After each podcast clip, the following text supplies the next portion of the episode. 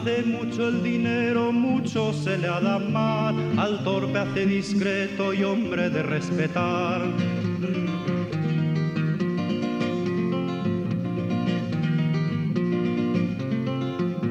Hace mucho el dinero y mucho se le ha dado mal, al torpe hace discreto y hombre de respetar.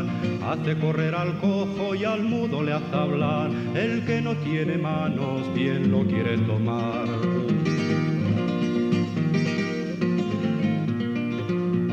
También al hombre necio y rudo labrador, dineros le convierten en hidalgo doctor. Cuanto más rico es uno, más grande su valor. Quien no tiene dinero no es de sí señor.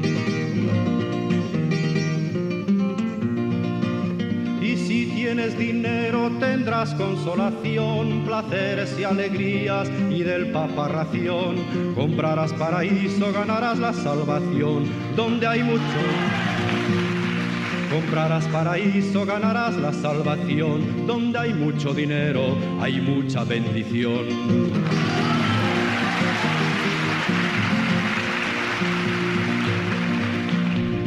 Bien corte de Roma, do está la santidad, que todos al dinero tratan con humildad, con grandes reverencias, con gran solemnidad, todos a él se humillan como a la majestad.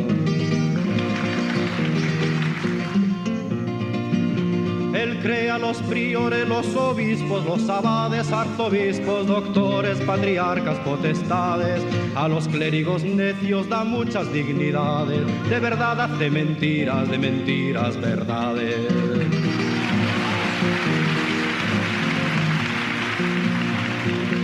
Él hace muchos clérigos y muchos ordenados, muchos monjes y monjas, religiosos sagrados. El dinero les da por bien examinados, a los pobres les dicen que no son ilustrados.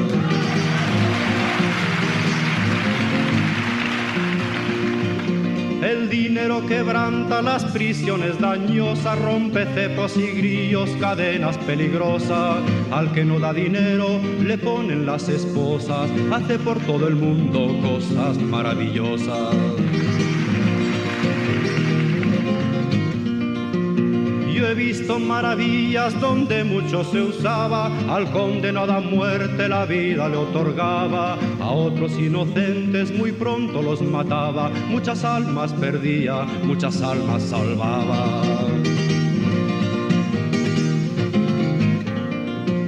Yo he visto a muchos curas en sus predicaciones despreciar al dinero y a las sustentaciones, pero al fin por dinero otorgan los perdones, absuelven los ayunos y ofrecen oraciones.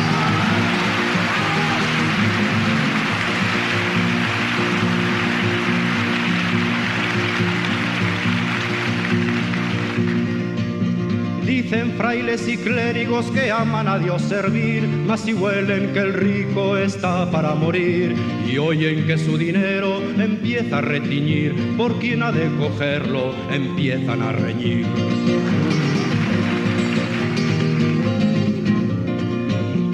Resumen lo digo, entiende lo mejor, el dinero es del mundo el gran agitador. Hace señor al siervo y siervo hace el señor, toda cosa del siglo se hace por su amor.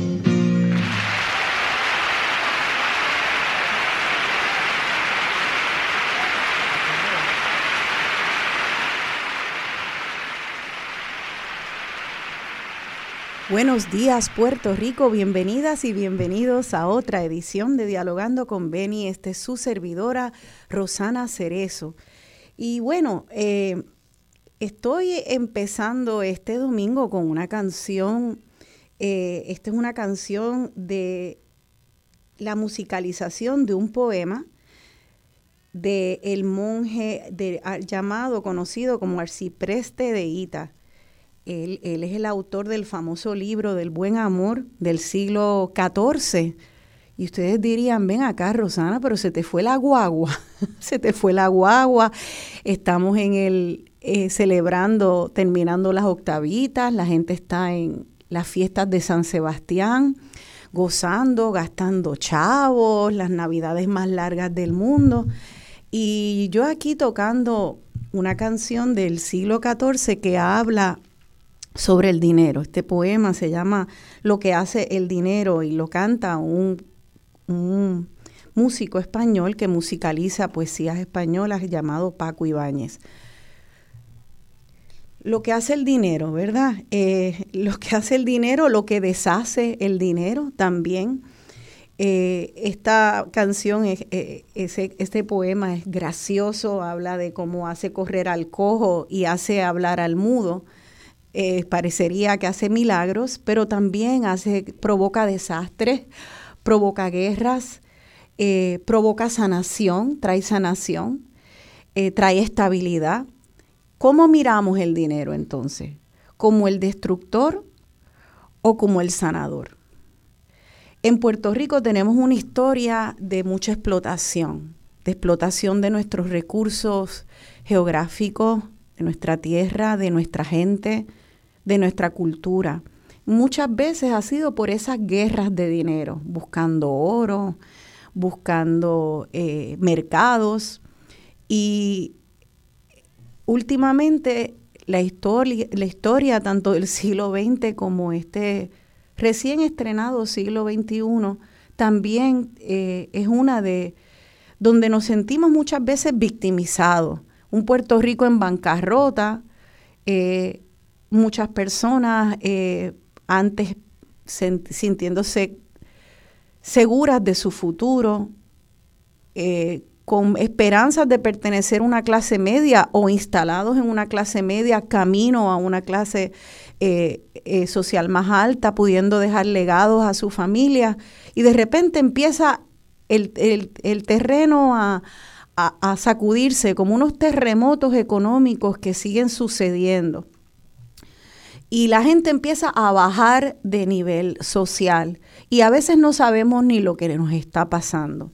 En el programa hemos hablado mucho sobre estas políticas económicas que, nos han llevado a, bueno, pues a, la enajenación de nuestros propios recursos, a, a, sentirnos que muchas veces sin esperanza para las nuevas generaciones y eh, hablamos de los buitres, del desplazamiento de nuestra gente, de que se están yendo, igual que se fueron en los 50, ahora eh, las últimas olas, igual de masivas que en el siglo XX, que a mitad del siglo XX.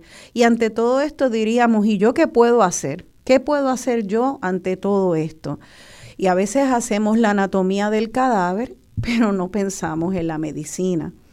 Eh, no pretendo traer la medicina ni una receta simplona, pero el programa de hoy es un comienzo y es un comienzo con una mujer que es una campeona en el mundo de el desarrollo del capital local de manera ética, de inversiones, da consejos eh, financieros a organizaciones sin fines de lucro, a familias, a pensionados, al gobierno y fue fundadora, es fundadora de una empresa llamada Consultiva que empezó ya en los finales de los 90, eh, donde hizo un cambio de un cambio de óptica de lo que se estaba haciendo en Puerto Rico para eh, ayudar a la gente a invertir su dinero y empezó a aconsejar. Eh, ahora ella nos va a explicar, pero Mirna eh, empezó y se ha distinguido en estos 45 años por una, eh, una manera de abordar el dinero arraigada en la ética, arraigada en el conocimiento histórico de lo que es Puerto Rico, en el respeto a lo que damos, al valor que tenemos, en la defensa de eso y con los ojos muy abiertos diciendo, esto se tiene que defender en parte con dinero. Hace falta dinero, hace falta acciones, hace falta hablar, hace falta protestar, pero también hace falta dinero invertido de manera ética. Por eso para mí es un honor recibir aquí a la amiga de mi padre, a Mirna Rivera Cardona, Es un placer, bienvenida Mirna, gracias por estar en Dialogando con Beni. Muchísimas gracias Rosana por la invitación, es un honor estar aquí. Eh, gracias, gracias. Aquí para servirte a ti y a tu, y a tu comunidad. Gracias mil. Mirna, eh, ¿por qué no empezamos un poco por tu historia personal? Porque yo no la conocía y me la contaste ayer. Eh, y me gustaría que la gente, es que tu historia personal eh, eh, es, una, es un buen comienzo para poder entender el potencial nuestro como boricuas, ¿verdad? Así que cuéntanos de ti, donde tú naciste, un chin de tu familia. Yo nací con comadrona en la calle Pulguilla, en Coamo, en 1952. Eh, al año, eh, mi padre eh, fue toda la vida ebanista y mi madre era enfermera en el centro de salud de Cuau. y deciden temprano, mami tendría 21 años, 22 años, papi tal vez 25. esta es la década de los 50, es la década de la gran migración, ¿verdad? Una de ellas. Sí. Y deciden irse a Nueva York. Eh, con por lo menos cuatro o cinco parejas más, que después las fuimos conociendo según ibas creciendo, eh, los compadres y las comadres eh, de Coamo, se van al Bronx a vivir a Eagle Avenue. Mi padre trabajó en una fábrica de hacer pianos, eh, y todas las mujeres en, la, en Eagle Avenue trabajaban en una fábrica de costura que quedaba ah, cerca de la, de la, de la comunidad. Así es que fue como una especie de tribu, ¿verdad? Cuando lo pienso ahora, eh, estas mujeres. Entonces había una siempre pues, era, que era la que nos cuidaba a todos los niños, ¿verdad? Doña Frances nos cuidaba. Así que yo me crío, crecí hasta los siete años eh, en el Bronx. Y mis, mis padres, por una obra y gracias al Espíritu Santo, logran reunir suficiente dinero para comprarse una casa y mudarse del Bronx a uno de los primeros vecindarios hispanos puertorriqueños en la isleta de Long Island, uh, en el condado de, el municipio de Brentwood, Long Island. Eh, y nos mudamos a Brentwood y, y, nosotros nos educamos, mi hermanito y yo, eh, en uno de los sistemas de educación pública más extraordinarios, eh, ciertamente, ever, ¿verdad? yo estudié música, mi hermano también. Eh, ya en octavo grado, pues ya yo tenía cuatro o cinco años de música clásica, participaba en festivales este, regionales escolares de la música, em, eh, estudiábamos eh, idiomas, o sea, un sencillamente un sistema escolar extraordinario. Y mis padres entonces deciden regresar a Puerto Rico, así que regresamos a Coamo. ¿Qué edad tenías? 14. 14. Yo tenía beca de estudios clásicos. Regresamos a Cuamo. En Cuamo no había quien me diera clases. Yo tocaba violín. No había quien me diera clases de violín. Así es que nada, eh, eh, pues yo practicaba con las partituras que tenía, que, que había, ¿verdad? Me había traído de, de allá. Eh, y con eso pues seguí y tocaba bodas en Coamo y cosas así. Formamos una tuna estudiantil y yo era la nena del violín. y, entonces nada, llegamos a la Universidad de Puerto Rico eh, ya en el 70 eh, a Calle. Entramos a Calle. Eh, y pues el afán, yo era la primera de la familia en llegar a la universidad. Y, o sea pues que antes de ti nadie en tu familia había logrado ir a la universidad. No, Exacto, esta es la primera generación que entra a la universidad, yo soy la primera en graduarme. Gracias a, una educación pública que pudiste sí, tanto allá como acá. allá como acá, y entonces y ahí es verdad donde entra el tema, con lo que yo llamo el tema de Los Ángeles, que uno tiene que hacer caso. Eh, maestros, en, mi caso fueron maestros, curas, eh, vecinos, que ven en ti algo que tú no has visto todavía en ti. Y ven un potencial, y ven un futuro, que tú todavía no, no ves.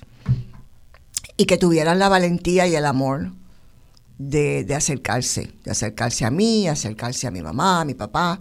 Tú sabes que la nena pudiera hacerlo, la nena, tú sabes, tú has considerado hacer tal cosa.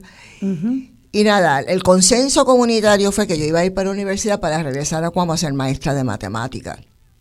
Yo siempre fui muy buena con los números, yo creo que genético. Eh, y, y entonces, pues, era una oportunidad porque como la gente le tiene tanto pánico a los números, pues eso era una oportunidad para yo hacer una carrera con poca competencia. Y literalmente ese fue el análisis. Fue un análisis bien sencillo. Así es que me, me, me lanzan para la Universidad de Puerto Rico con la idea de que yo voy a terminar un bachillerato en matemáticas, voy a regresar a Coamo y voy a ser maestra de matemáticas y chan chan. Y eso fue como que la meta de, la tribu completa, ¿no? Excelente, y una buena meta. Y una buena meta, fenomenal. Hasta que llegó a la Universidad de Puerto Rico, y entonces allá me topo con otro, otra generación eh, de, profesores que me decían, tú deberías considerar escuela graduada. Y yo no sabía lo que era eso. Así es que me explican. Y termino eh, eh, termino después de, mis años en, el recinto de Calle eh, en un intercambio, ¿verdad? Pues estas son cosas también que ocurren que no están planificadas. La mayor parte de las cosas que le pasa a uno, Rosana, no están planificadas. Eso de pensar que uno lo planifica, falacia. aparece en rectoría en Calle eh, una carta anunciando un intercambio de estudiantes entre la Universidad de Puerto Rico y City University of New York para estudios graduados. Bueno, y yo había ido a la oficina del decano a pedir empleo, porque ya a esa edad, pues yo pensaba que, olvídate de Coamo, yo puedo dar clase en la universidad. Y me dijeron, no, te necesitas un estudio graduado. Y casualmente llega esa carta. Qué fantástico. Así es que yo le digo, pues claro que sí, ¿dónde firmo? Llego a mi casa, le digo a mis padres que no regreso a Cuamo a ser maestra, que me voy para Nueva York. Mi padre le dio un síncope porque lo único que él pensaba era todo lo que él trabajó para sacarnos del Bronx y que yo regresara al Bronx. Y estamos ya hablando del 73 y donde yo voy a vivir y las cosas en el Bronx no están muy bien. Eh, eh, y nada, aparece en Los Ángeles, aparece la comadre que tiene el cuarto disponible en su casa, tan, tan, tan, y yo voy a, yo llego a Nueva York. Esa tribu se sí, sí, sí, sí, se activa. ¿Y es qué estudias entonces? Entonces yo estudié allí, una, yo tengo una maestría en matemáticas. Ya. City University of New York, Lehman College, que es en el norte del Bronx, que es uno de los sistemas más maravillosos Sí. Eh, tú sabes, el 70% es hispano, la mayoría son mujeres. O sea, es una historia, Lehman College es una historia icónica importante para la comunidad hispanoparlante de, de Estados Unidos. Y entonces termino mi maestría en Lehman College eh, y fui profesora como parte del paquete. Eh, de mi beca y mi, y financiarme la carrera, sí. termino y entonces pues desde luego, pues ahora me quiero quedar en Nueva York y quiero y como ya daba clase allí, pues yo quería termino mis cursos y yo me quiero quedar en Lehman dando clase. Y quiebra la ciudad de Nueva York, 75. Um, así es que no hay manera, se congelan los, los, puestos en la universidad.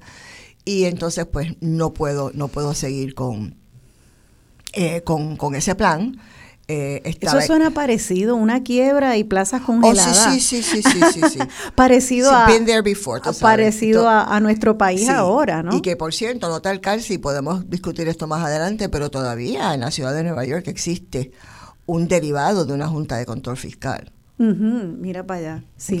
Ah, estamos hablando de 50 años más tarde, ¿no? Todavía. Ajá. Bueno, pues nada, eh, entonces pues eh, llega la, el otro paquete de ángeles en un encuentro eh, casual de, entre amistades, eh, unas mujeres puertorriqueñas, eh, Lilia Planel e Inés Valencia, acababan de graduarse de la escuela, el Harvard Business School. Yo creo que fueron de las primeras mujeres, ciertamente de las primeras mujeres puertorriqueñas, en graduarse del Harvard Business School. y, y, tenemos amistades en común, hay un encuentro en la ciudad y me dicen, bueno, nena, ¿qué tú vas a hacer con esa maestría ahora, verdad? Y yo le digo, bueno, yo quería dar clases. Y ellas fueron muy enfáticas, amorosas y enfáticas en, well, tú sabes, este, tú deberías considerar eh, el mundo corporativo. Y de nuevo, no tengo ni idea de lo que me están diciendo. Debes empezar a leer el Wall Street Journal. O sea, yo soy una nena, yo tendría 23, 24 años. Ni idea de lo que me están hablando. Te estaban hablando en chino. Sí, sí, sí, yo vengo de Cuamo y del Bronx. Sí. Yo no sé lo que es Wall Street Journal, yo no sé lo que son corporaciones, ni idea. Pues te vamos a poner, no te preocupes que yo te pongo en contacto con una amiga mía que es Headhunter. Ajá. ¿Ok? Headhunters son estas personas que te preparan el resumen, te buscan empleo, ¿verdad? Y yo hice caso, Rosana. Mira para allá. Linda Klein, no me olvido jamás. Linda Klein, voy donde Linda Klein.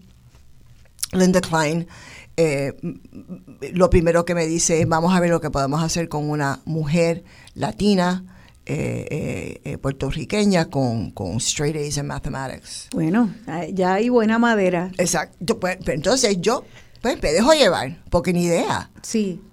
Entonces Linda me prepara un resumen, que yo no sabía lo que era eso, y me, me, me prepara tres entrevistas con un banco como analista financiero, con una aseguradora como actuario, que hoy día sé lo que es, pero en aquel momento ni idea, Sí. y con una empresa de, de- de preparación de programaciones, que esto es como el, el predecesor a lo que hoy día es el suite de Excel, PowerPoint y Word de Ajá, Microsoft. Estoy hablando de las versiones de, de mediados de los 70. Sí. Entonces, eh, pues, voy a las tres entrevistas y, y- y no, como no tengo criterio para, para discernir una versus la otra en términos de carrera, de posibilidades de desarrollo profesional, esa no era mi criterio en aquel momento. Entonces, pues el que me dio el salario más alto, con ese fue que me fui Ok. y, y- y empecé a trabajar con el Service Bureau Company.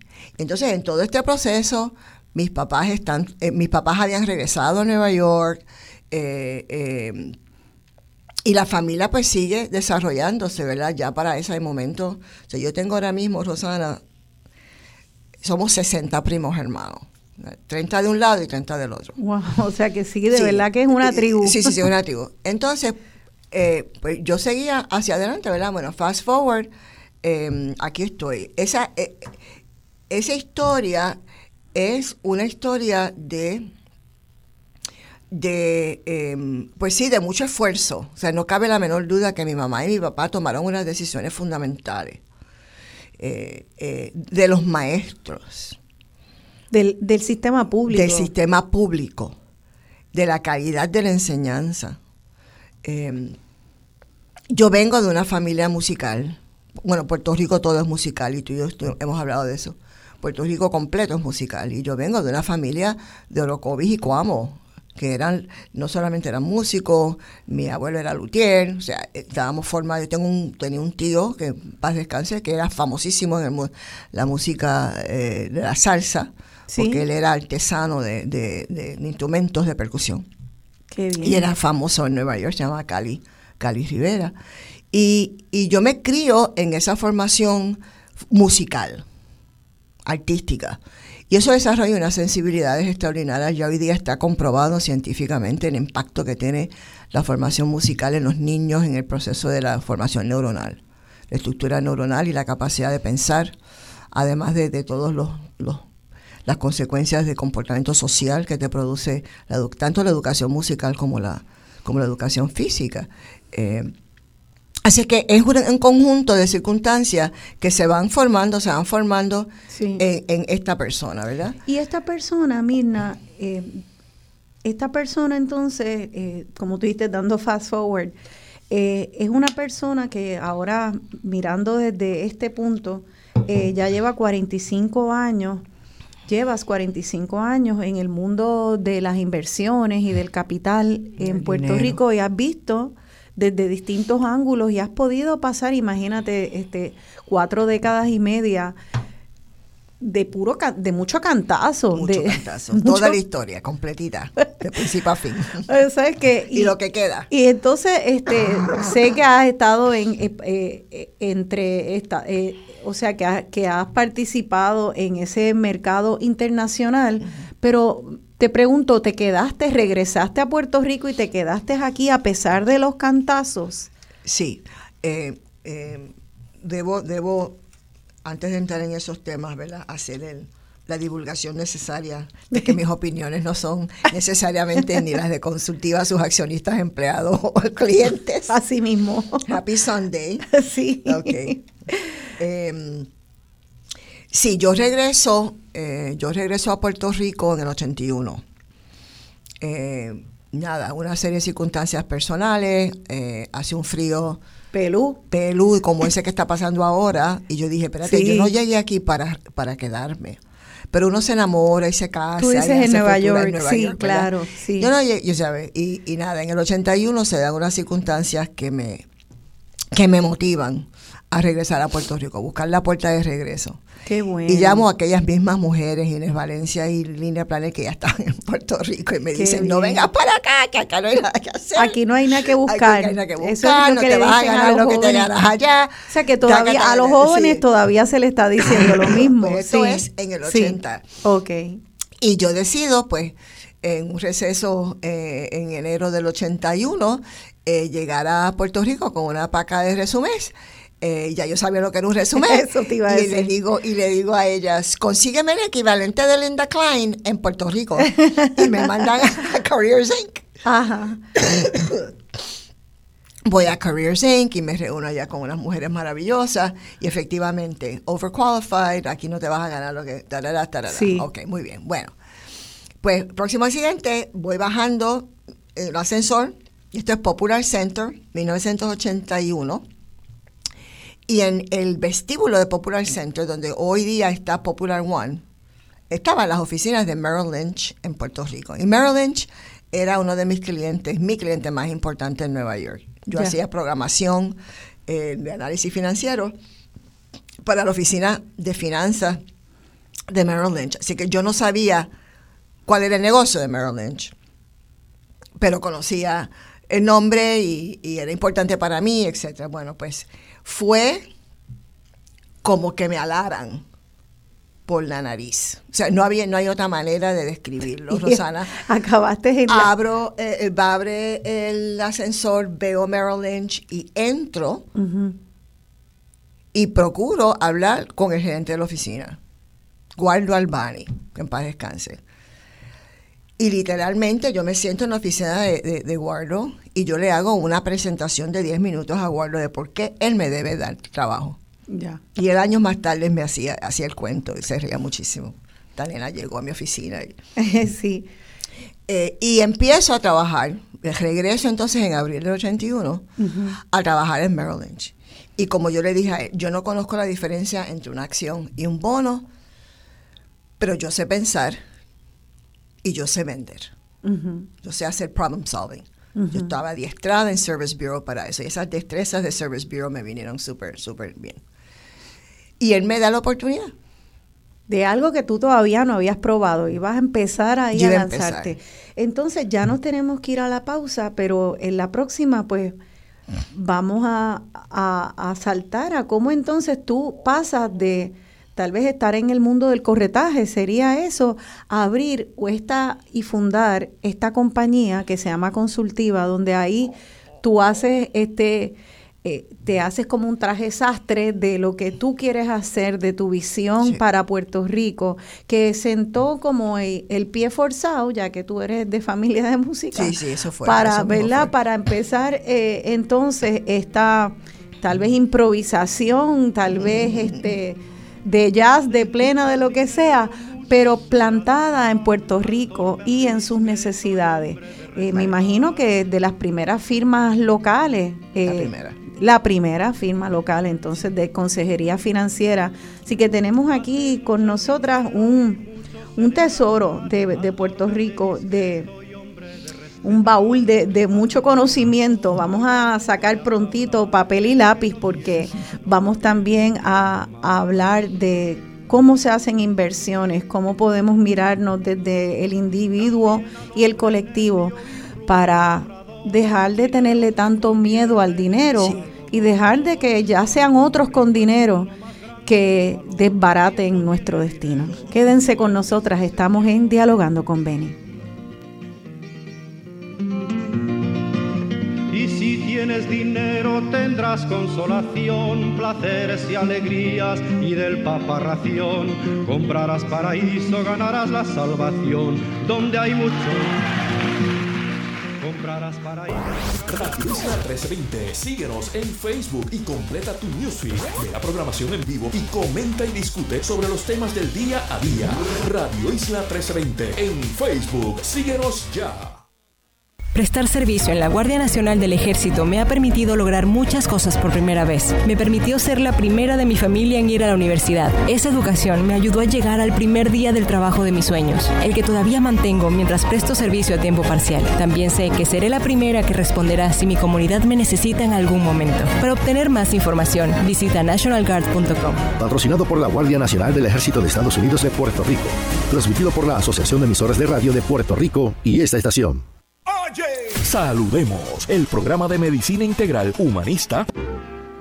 If you got it, you don't need it. If you need it, you don't got it. You don't get it, shame on you. Funny, funny, funny what money can do. Them that have it, get more of it. The less they need it, the more they love it. And it sticks to them like glue. Funny, funny, funny what money can do. Ask the rich man, he'll confess money can't buy happiness. Ask the poor man, he don't doubt, but he'd rather be miserable with than without. If you spend it, please be wiser. If you save it, you're a miser. You don't want it, you're cuckoo. Funny, funny, funny what money can do. Money, money, we love you. Funny, funny, funny what you can do.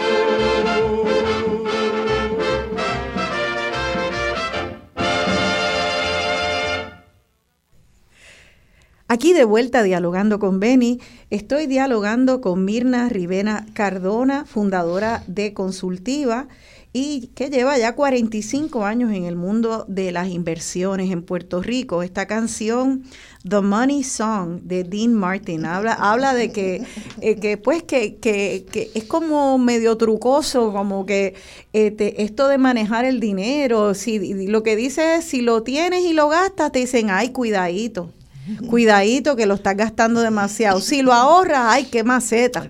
Entonces, como que no hay manera de quedar bien, pero que es... Hay un in-between. hay un, hay un in-between ahí, el caminito del medio, como decía el, decía el Buda, que hay un camino del medio, el middle path. Exacto, y, y cuál es ese camino del medio, ese equilibrio, pues bueno, eso es una respuesta individual y en el programa no pretendemos dar una receta universal para cada, para cada, eh, para que le aplique a todo el mundo, ¿verdad? Pero sí hay unos conceptos básicos eh, y ya antes hicimos un programa de un ABC de las finanzas y yo pensé y me comprometí con ustedes de hacer un segundo programa ya mismo entonces pueden sacar papel y lápiz e ir anotando unas cosas, pero ahora, antes de hacer eso, Mirna, quisiera eh, terminar eh, tu historia y bueno, la, la, parte del siglo XX y explícanos entonces, eh, entras a Merrill Lynch y cómo, si nos puedes saltar a cómo entonces tú como una joven mujer que no sabía que al principio, bueno, nada más que ir a la Universidad de Puerto Rico fue un gran logro y, de ahí a, poco tiempo después estás fundando una, una empresa, una empresa basada en Puerto Rico, apostando a Puerto Rico contra en un momento donde si esto era como entre siglo XX y siglo XXI, algo me dice que fue cuando empezaron, salieron las 936 corriendo de aquí, nos quitaron la alfombra de los pies y aquí ahí fue el, el comienzo, una debacle económica. ¡Qué locura! ¿Quién, quién, quién ¿A quién se le ocurre? ¿A quién se le ocurre? Así que si podemos, si puedes traernos, porque eh, estar en, en Merrill Lynch, tú pensarías, empieza el, país empieza a tener este terremoto, eh, un terremoto económico, tú estás en, en ese mundo del corretaje, ¿por qué si hay un terremoto tú te pones a construir una casa en un país que está temblando? Puede tener una óptica diferente. Eh, es lo único que te puedo que te puedo decir. Mira, yo como habíamos dejado ahorita, yo estuve en Merrill Lynch, entré en el 81, en abril del 81, y, eh, y estuve, antes de, crear consultiva, pasaron 17 años. Eh, De mucha experiencia. Sí, yo tengo mi, mi, mi epifanía eh, de qué es lo que yo quiero hacer con esto, porque de nuevo, yo entro allí por accidente, yo llego de, de Nueva York, necesito un empleo. Mi, mi, idea era, bueno, pues esto es una, esto es una, una práctica de ventas, yo tengo que salir a hacer prospecting, a conocer clientes, etcétera, y en el camino yo voy a encontrar mi destino. Ese fue mi plan, que esto era como una parada temporera, ¿verdad? Pues no sabes tú qué pasa. Eh, eh, eh, un día yo estoy a cargo de la puerta, del que entraba, los que entraban sin, sin cita, y ese día llega don Pedro Grant Chacón, y es pivot a, la historia. don Pedro Grant era el secretario tesorero de la Unión General de Trabajadores. Y yo conocía a don Pedro, pues, por las mm, cosas estudiantiles y la prensa, el movimiento laboral. Y era como este personaje icónico de, los 70 y los 80 eh, eh, en Puerto Rico. Esto ya en 1982, quiero pensar más o menos cuando, ¿verdad? cuando ocurrió esto. Don Pedro llega y toca la puerta de Merrill Lynch. Y yo le pregunto, ¿qué hace usted aquí? Y él me dice, yo vengo a invertir un millón de dólares. Y eso es mucho dinero hoy, imagínate en aquel momento, y para una chica que está empezando carrera, pero yo sé de dónde viene don Pedro. O sea, yo, yo estoy completamente desubicada, ¿verdad? Dos mundos encontrándose en ese momento. Parecía contradictorio. Totalmente. Entonces... Un hombre de, de, uniones. Sí, que viene a invertir un millón de dólares. Y, y, y, yo, y yo le digo, y yo le digo, pues hoy es su día de suerte y el mío también. Porque yo nada más de pensar que cayera en manos, en otras manos, ¿verdad? Nada, ¿qué pasa? Es el plan de bienestar de la Unión General de Trabajadores. El dinero del que él hablaba no era de él, era del plan de bienestar de la Unión General de Trabajadores. Así es que yo empiezo, obviamente, en el proceso de entrevista a entender lo que era un plan de bienestar. ¿Y ese, esa Unión General de Trabajadores era una unión de trabajadores de qué? Eh, eh, principalmente el sector público multipatronal. Existe todavía, existe todavía. Eh, y reúne empleados de distintas corporaciones públicas y creo que algunas privadas, pero sí, pero principalmente el sector, el sector, la Unión, la UGT organizó los empleados del gobierno. Ya, los organizó. Muchos, muchos de ellos, ¿no? Y entonces, y es pues, fiduciario de, el dinero exacto. que depositan a esa unión y él fue allí a invertirlo y hacer que ese dinero creciera. Correcto, para, poder cumplir con las obligaciones de lo que es el plan de bienestar, que es el plan médico Plan médico. El plan médico. Ya. Claro. Yo no sé nada de esto. Estoy, estoy conversando con este señor, estoy fascinada y mi mente matemática enseguida empieza a hacer diagramas y organizar y qué sé yo. Cuando él se va, yo le digo, pues yo le voy a preparar una propuesta, que si voy donde mi gerente y mi gerente me dice, Waldo, me dice, esto no es comprar y vender treasuries. Esto es ERISA. Y ese es otro momento histórico en, mi desarrollo. ERISA es el Employee Retirement Income Securities Act. Es, una ley que se crea en 1974 que gobierna, impone y regula eh, la conducta de fiduciarios con respecto a dineros que forman parte de planes cualificados. Okay, okay, Que, son, que son los planes de pensiones, planes de bienestar, en los sectores corporativos y laborales. Esto no aplica, ERISA no aplica al sector público. Bueno, pues entonces yo me tengo que empapar. Guardo me dice, vamos a llamar a fulano de tal, licenciado tal, para que te hable de ERISA y te dé materiales porque tienes que entender eso.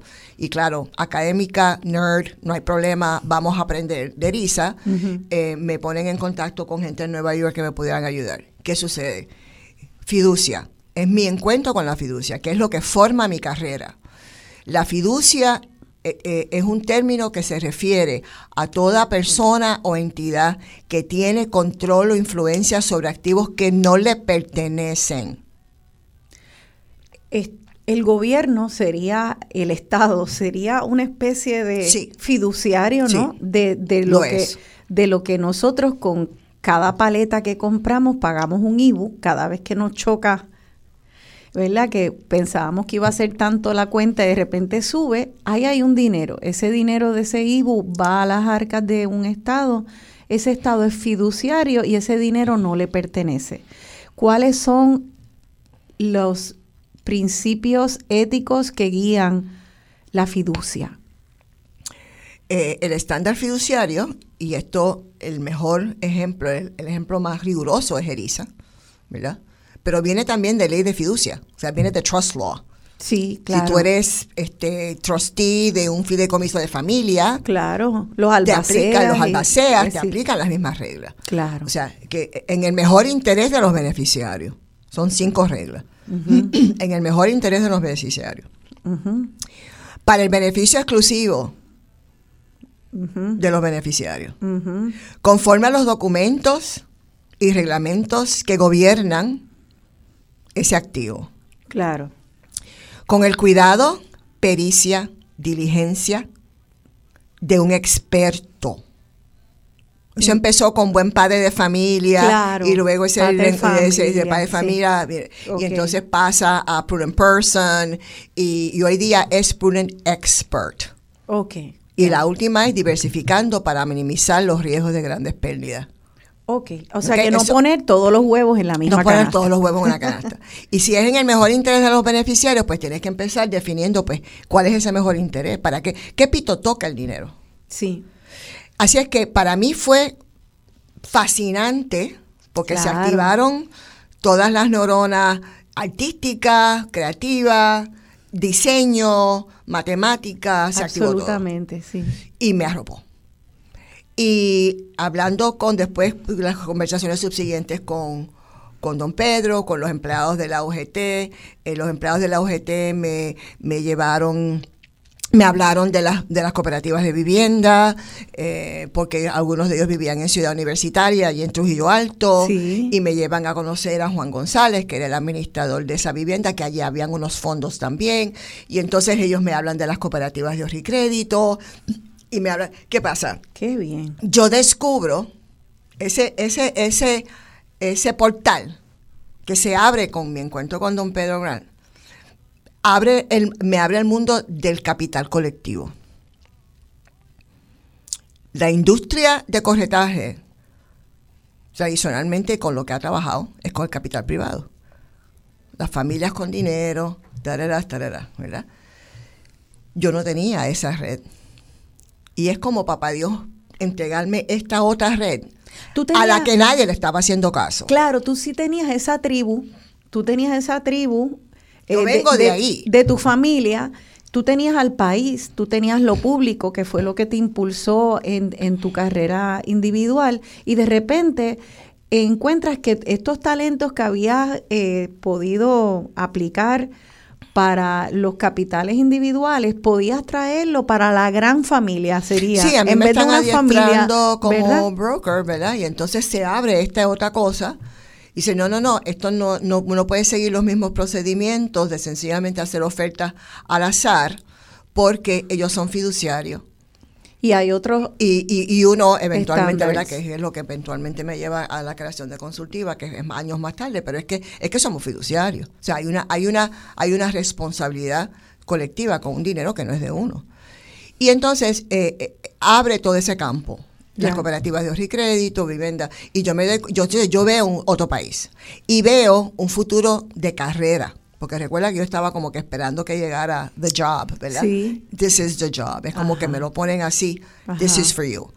Y yo empiezo y, me, y, y, sencillamente el enfoque fue 200% en entender ERISA, entender fiducia, entender cómo tú diseñas políticas de inversiones, cómo tú creas carteras de inversiones para planes de bienestar y para cooperativas, y cuáles son esas reglas, pero lo tienes que hacer conforme a las reglas y los reglamentos y bla, bla, bla. Pues te tienes que leer las reglas y los reglamentos, Rosana, tienes que saber cuál es tu marco legal regulatorio amén de cuál es el objetivo de inversión de, de, esa institución. Si es un plan de bienestar, lo que pueden hacer con el dinero es distinto a si es una cooperativa de ojo y crédito, que es distinto a si es una cooperativa de vivienda. O sea, usted tiene que conocer las redes. Pues eso es un trabajo académico y de investigación. Y uno tiene que tener ganas de hacer esas cosas, ¿verdad? Tienes que tener la curiosidad.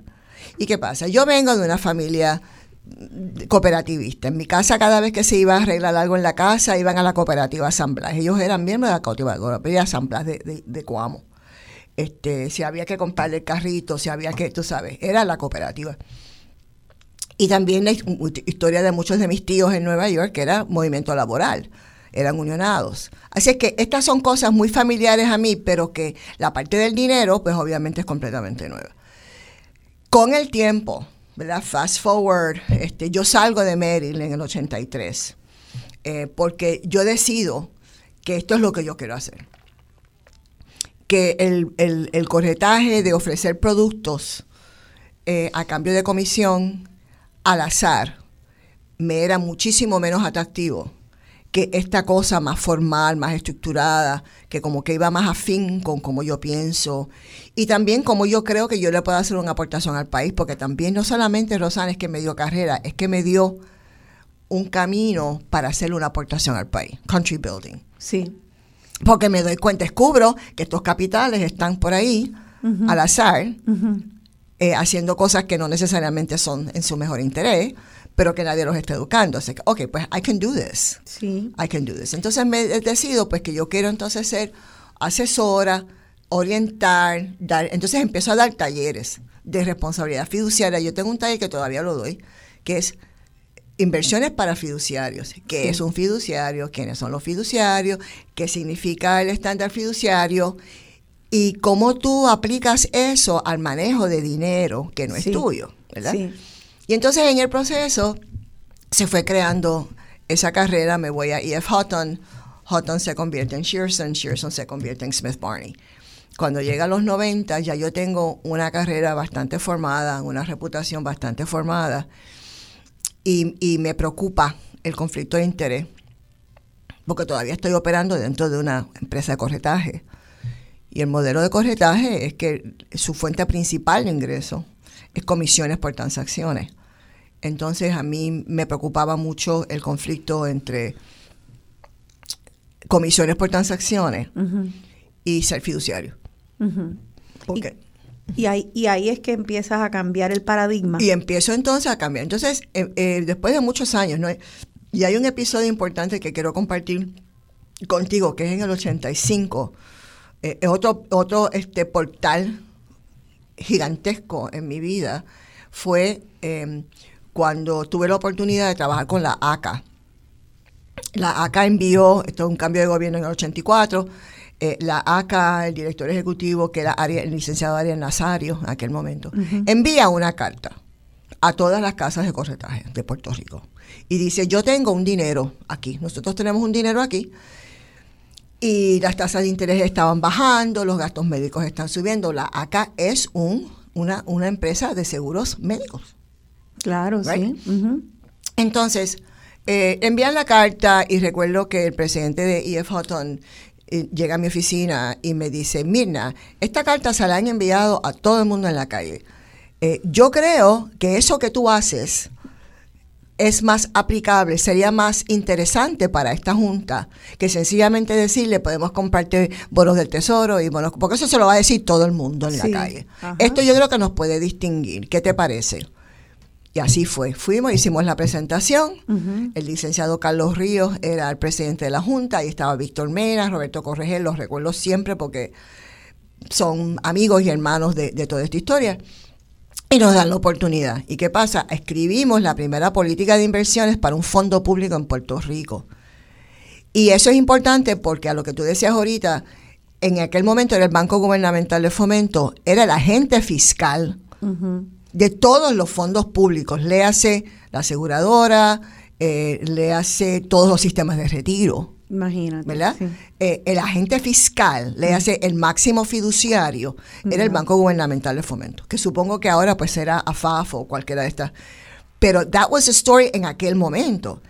Quien preside el Banco Gubernamental en aquel momento es José Ramón González. Y José Ramón, con el tiempo, decide a través de su junta, ¿verdad? Política, se establece política pública de que lo que se estaba haciendo en ACA iba a ser el modelo a seguir en el manejo de todos los fondos públicos de Puerto Rico. Así que eso es una aportación que, hizo- que hizo nuestro trabajo de formalizar unos procesos fiduciarios dentro de, de todo lo- el aparato público. Y después vinieron los fondos totales, porque hay distintos sectores. Pero eso nos lleva a, eso fue en el 85, 86, y entonces ya, ya a mediados de los 90 era la preocupación mía esta de este conflicto. Entonces nos damos a la tarea de investigar si había una manera de divorciar una cosa de la otra. Y descubrimos los Registered Investment Advisors. Y eso, eso es lo que le llaman Registered Investment Advisor, le llaman RIA, ¿verdad? Por las siglas en inglés. Eh, así que eso son, eso es una manera, un modelo diferente de Es un poder hacer- empresarial distinto. O sea, no es un brokerage. Nosotros ni somos corredores, ni somos los custodios. Nosotros somos ese, ese capital intelectual que viene a trabajar con la Junta y la gerencia Sí. o con la familia, en el caso de... Como fiduciarios. Somos legalmente fiduciarios. Ya, Que es la diferencia. Corretaje no es fiduciario. Ya. Pero el SEC, nosotros reportamos al Securities and Exchange Commission, impone por ley los comportamientos fiduciarios a los RIAs. Ya, así que hacen una, una consejería. Es consejería. Ok. Eh, entonces, esa consejería, eh, abres la primera entonces firma de consejería financiera bajo este término de RIA. RIA y se llama consultiva. Empiezas entonces eh, ya para los 2000 Sí, y, 99. y ahora, este, en términos de cómo empleamos el resto de nuestro tiempo en el programa, Mina, yo le prometí a, a muchos de los radioescuchas eh, que hablaríamos de, de temas también prácticos pertinentes para Sí. sus vidas individuales. Eh, sé que esto eh, tenemos que hacer una serie sobre finanzas y sobre historia financiera de Puerto Rico porque como dijimos anteriormente, entonces tú empiezas esta empresa cuando Puerto Rico empieza ese terremoto de que se van las 936. Eh, Sí, tú en los trabajas, 90, ¿ah? mediados de los 90, sí, exacto. ¿verdad? Sí, coincide 93, 94 coincide, sí. en los 90, sí. Ocurren un par de cosas en los 90 que podemos hablar de eso, pero, pero podemos aterrizar en qué, qué tiene eso que ver contigo. Exacto, y, y me gustaría, como ya vamos a pasar al tercer y cuarto segmento, entonces ahora, eh, eh, exacto, ¿qué tiene? eh, tú, tú te encargas, tú te dedicas entonces con tu nueva empresa a, a- a asesorar a estos, a cooperativas, a sin fines de lucro, a juntas de, de fundaciones, pensiones.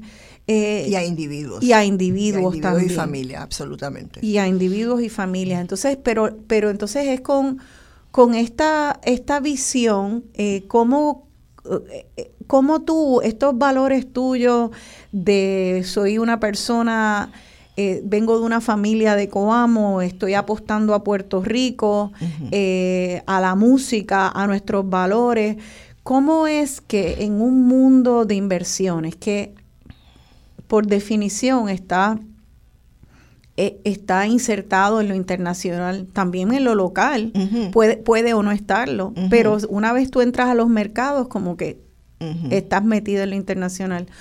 ¿Cómo, ¿Cómo se puede tener valores? Aquí está un poco el trauma de Sí. nosotros, se puede, eh, eh, de nosotros como personas asediadas, ciudadanos asediados por políticas coloniales de, de mucha explotación. La gente piensa, pues hablo de capital, pues esos son los que desplazan, esos son los que desmantelan, esos son los que descolonizan.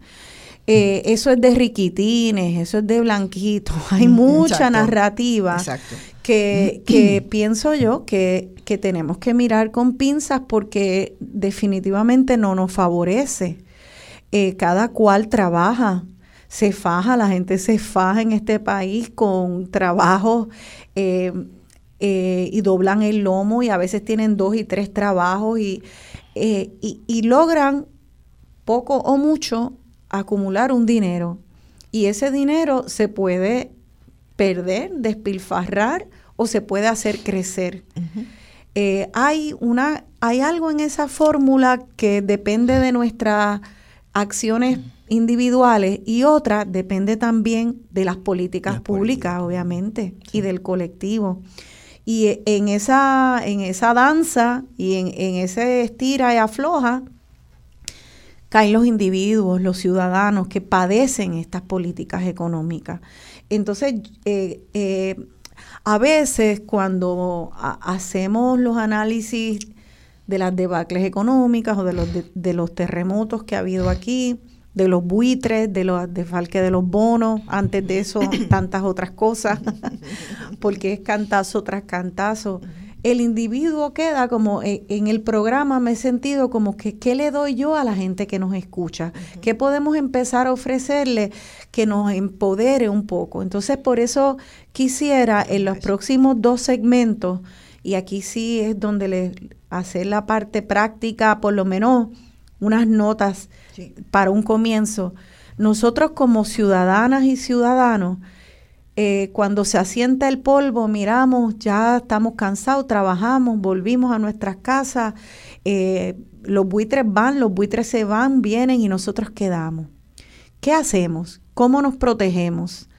Eh, me quedo nada más que con el dinero que hice y después voy al colmado y veo que el cartón de huevo sube de 3 a 6 a 8 y después vuelve y baja a 5 y me quedo como veleta al viento sin ningún tipo de injerencia ni de ni, de poder sobre estos vientos que parecen azotarnos, o esto se puede entender un poco, puedo hacer que mi peseta crezca y que no vaya disminuyendo. Yo creo que sí, se puede, eh, no hay que tenerle miedo y vamos a dedicar los próximos dos segmentos a hablar de un ABC de consejos de finanzas. ¿Para qué? Para que todo este trabajo que nos hace cansarnos, que eh, no, es desgastante. que nos desgasta, ¿verdad? Pues que pueda hacer lo que se supone que haga el trabajo, que nos traiga estabilidad y que nos traiga felicidad y, ¿por qué no? Tal vez un poquito de, holgura para nuestras hijas y nuestros hijos. Quédense con nosotras que en los próximos dos segmentos eh, estaremos hablando de estos, estos consejos prácticos para navegar la tormenta económica de nuestro país. Estamos en Dialogando con Beni. Please be wiser. If you save it, you're a miser. You don't want it, you're cuckoo. Funny, funny, funny what money can do. Infórmate 24-7 con nuestra programación en vivo en radioisla.tv y en Radio Isla Móvil. Somos tu sentir. El sentir de Puerto Rico. Saludemos, el programa de medicina integral humanista para inspirarte, informarte y transformarte. Saludemos con el doctor Jaime Claudio todos los lunes a las 7 de la noche, solo en Radio Isla 1320. Quieres sentirte importante, quieres ser parte de algo más grande, algo que importa y que puede ayudar a cambiar las cosas. Quieres sentir que perteneces al lugar donde estás. Nosotros también nos sentimos así y por eso hicimos algo al respecto. No somos solo soldados de la Guardia Nacional del Ejército, somos gente normal como tú. Y juntos podemos hacer la diferencia. Asume tu legado. Visita nationalguard.com para obtener más información. Patrocinado por la Guardia Nacional del Ejército de Estados Unidos, Puerto Rico. Transmitido por la Asociación de Emisoras de Radio de Puerto Rico y esta estación. Inicia tus mañanas con encanto, saboreando el nuevo McCriollo Deluxe de McDonald's. Auténtico y delicioso pan criollo de sidrines, con huevo fresco, queso americano y ahora con mayonesa, lechuga y tomate. Escoge tu favorito entre jamón, tocineta o salchicha. Sin fines de lucro, fundaciones, sistemas de pensiones, todo esto. Pero también en el proceso, pues hablas con muchos individuos eh, individuos que pueden estar insertados en, un colectivo o individuos que sencillamente están en el colectivo de su familia, pequeño colectivo familiar. Me imagino que a través de estos 45 años has visto de todo. Eh, vamos vamos a, a, hablar de lo que le dijimos a los radioescuchas que vamos a hacer, que vayan sacando papel y lápiz si quieren, pero también sobre todo, qué bueno, como dijo Mirna, que es domingo en la mañana. Algunos de ustedes estarán en las, en fiestas de San Sebastián y van a escuchar esto por podcast. Como saben, tenemos el podcast eh, de Dialogando con Benny en Spotify, en, en Apple, en las distintas plataformas donde hay un podcast, ahí usted pone Dialogando con Benny y lo puede escuchar después con calma en su casa. Pero vamos a empezar entonces hablando de cómo nos enfrentamos a este mundo tan grande que a veces nos da miedo, parece el cuco del el dinero. ¿Y qué rol, eh, qué papel juega un individuo que parecería como una célula en un universo y tú pensarías, pero, pero ¿y yo qué tengo que ver? Yo que soy tan chiquito, mi trabajo que es tan chiquito, este, que cómo yo me inserto en eso que, que me puede dar miedo, que se ve como unas fuerzas tan extrañas, extranjeras a mí, que es el mundo de las finanzas, de la bolsa, de las inversiones de dinero. Así que eh, vamos a empezar por el principio, Mirna, ¿qué es el dinero? Es un billete así que yo toco, porque últimamente yo casi ni toco billetes. Sí, exacto. Eso es importante. Vamos a empezar por ahí. Eh, esto es una reflexión que yo invito a mis clientes cuando doy los talleres de planificación financiera a que se tomen un domingo por la tarde en la mesa de comedor de su casa, con su chequera, si es que todavía sigues chequera, y si estás usando tarjetas de crédito, pues con los estados de las tarjetas de crédito. Y hagamos una composición del lugar. En primer lugar, ¿qué es el dinero? El dinero es un sistema de intercambio que data desde pre-bíblico. Cómo eh, eh, dos personas, entidades, intercambian bienes. Antes era, pues yo te, yo te doy eh, la tela a cambio de la vaca, ¿verdad? trueque. Era trueque físico. La moneda surge en el tiempo como un mecanismo de, trueque para yo no tener que intercambiar la vaca, ¿verdad? E, es una manera de, de intercambiar el producto de tu labor y, con el producto de mi labor. Si no es un trueque físico, pues entonces hay una representación y esa moneda pues tiene un valor que tú pues más adelante puedes hacer un segundo trueque con otra entidad, otra persona. Punto y se acabó. No hay nada más que buscar. El dinero es un sistema de intercambio. En lo personal, entonces, el dinero que a mí me llega es producto de mi trabajo. En general, ¿no? Producto de mi trabajo. Por lo tanto, es una, una forma de energía. Es mi trabajo traducido en moneda. Ok. Lo que yo hago con esa moneda es un reflejo de mi autoestima. ¿Por qué? Porque es donde yo estoy poniendo el producto de mi esfuerzo. Y, demuestra lo que tú valoras. Y demuestra lo que yo considero importante. Y eso no es Facebook, ni la televisión, ni la radio. Eso es tú con el producto de tu trabajo. Tú trabajas mucho para ganarte 20 pesos. Pues si a ti te llega un billete de 20, pues no llego de Júpiter. Sin embargo, Mirna también, pues hay, exacto. Y eso yo creo que es la persona de a pie. Sin embargo, fíjate, en Facebook yo posteé el anuncio del programa con una foto que, me, salió en Instagram de Bad Bunny desayunando con un bowl de avena y una paca de, de billetes al lado tiene 5 millones de likes y Bad Bunny 5 millones y pico y creciendo de likes. Hay una cultura en la música popular y en la cultura oh, popular que es, este discurso bastante contradictorio. Pues por un lado, nuestros peloteros, nuestros músicos ganando millones de dólares y todo el mundo sí. Y muchos mueren pelados, by the way. Y, exacto, y mueren pelados muchos. Muchos mueren pelados.